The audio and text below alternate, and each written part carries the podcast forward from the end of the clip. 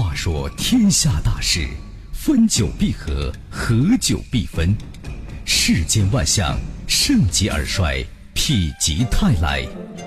几多神秘传说化作千古绝唱，多少传奇往事尽付坊间笑谈。论古道今，评说天下。晚星画传奇。各位听友，大家晚间好，这里是九四六交通广播，欢迎收听《晚星话传奇》节目，我是主持人晚星。每晚的九点到十点，《晚星话传奇》为您现场直播。这个魏晋南北朝是中国历史上政权更迭最频繁的时期。由于长期的封建割据和连绵不断的战争，使这一时期啊中国文化的发展受到特别严重影响。在从魏至隋的三百余年间，三十余个大小王朝交替兴灭，历史上屡屡出现一幕又一幕的闹剧。我们进入乱七八糟的魏晋南北朝。乱七八糟的魏晋南北朝啊，我们到底看一看是什么乱七八糟的。首先呢，来讲一个人物。这是一位皇帝呀，叫高纬，奇葩皇帝高纬。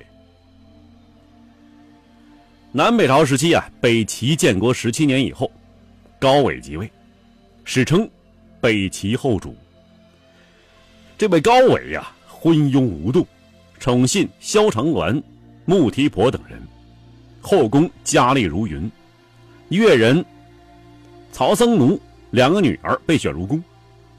大女儿啊，因为不善淫媚，被高纬剥碎面皮，就把脸啊脸皮给剥下来了，而且撵出出宫，撵出去了。这小女儿呢，善弹琵琶，又能讨得高纬欢心，不久册封为昭仪，极受宠幸。高纬给曹昭仪呀筑隆基堂，雕栏画栋，极尽起力。皇后穆氏啊，寒酸吃醋，想设法除去曹昭仪，便诬陷曹昭仪呀有巫术、巫蛊之术啊。这高伟就将曹氏赐死。可谁知呢，没有多久，这高伟又宠幸了一个董昭仪，在广选美女，并封为夫人，自情淫乐呀，通宵达旦。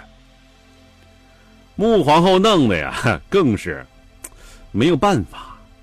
每天只好与侍从小莲啊哭诉内心不满。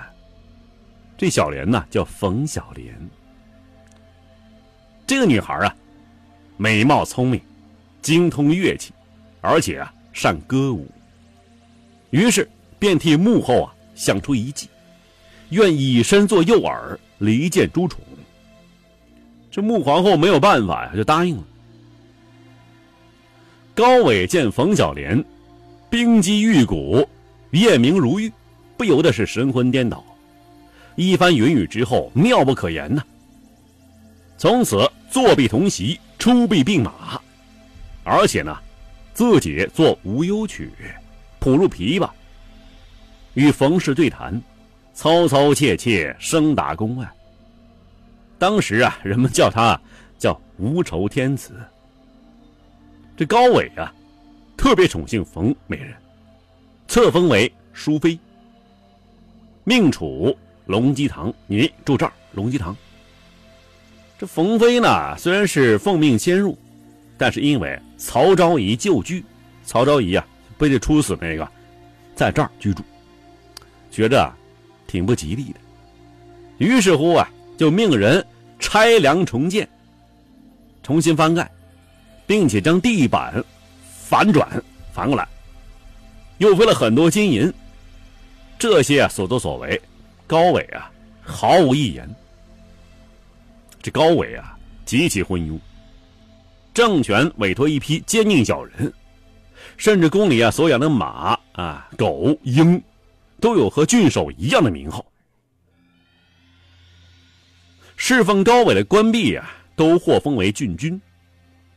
宫女、宝衣、玉石五百多人，一件裙子花费价值匹这布匹呀万匹，一个镜台花费千两黄金，衣服只穿一天就扔。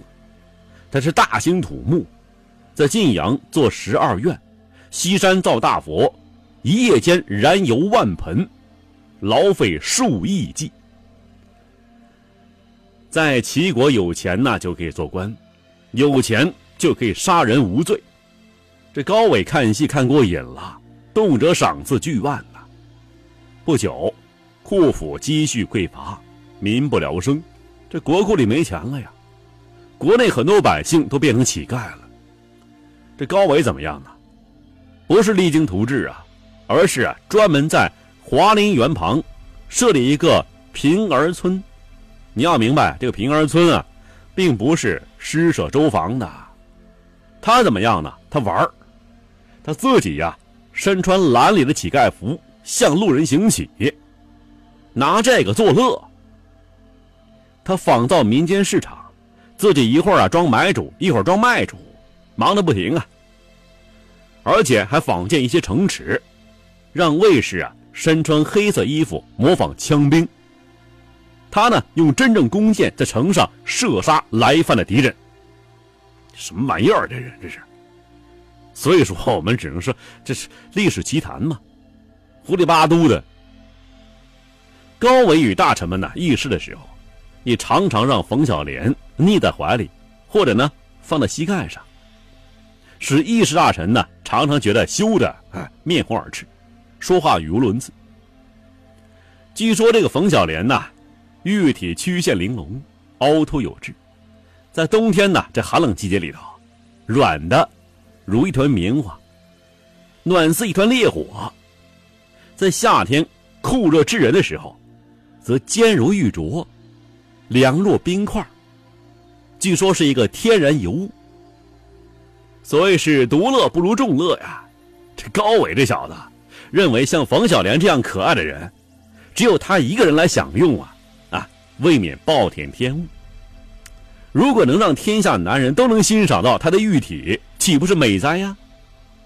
于是让冯小莲裸体躺在朝堂上，以千金一试，你呀掏一千两黄金就可以看一看，让大臣呢一览秀色。有一个成语啊，也是个典故，叫“玉体横陈”，就从这儿来的。北齐到高纬时期，已经是朝纲紊乱，民力凋尽，徭役繁重，国力空虚。这高纬啊，这根本不把这一切放心上，他常常谱曲，自称为无忧天子，拿起琵琶自弹自唱。这宫内呢，近千名太监还有奴婢一起伴唱，整个皇宫歌声缭绕，一片所谓太平盛世景象啊。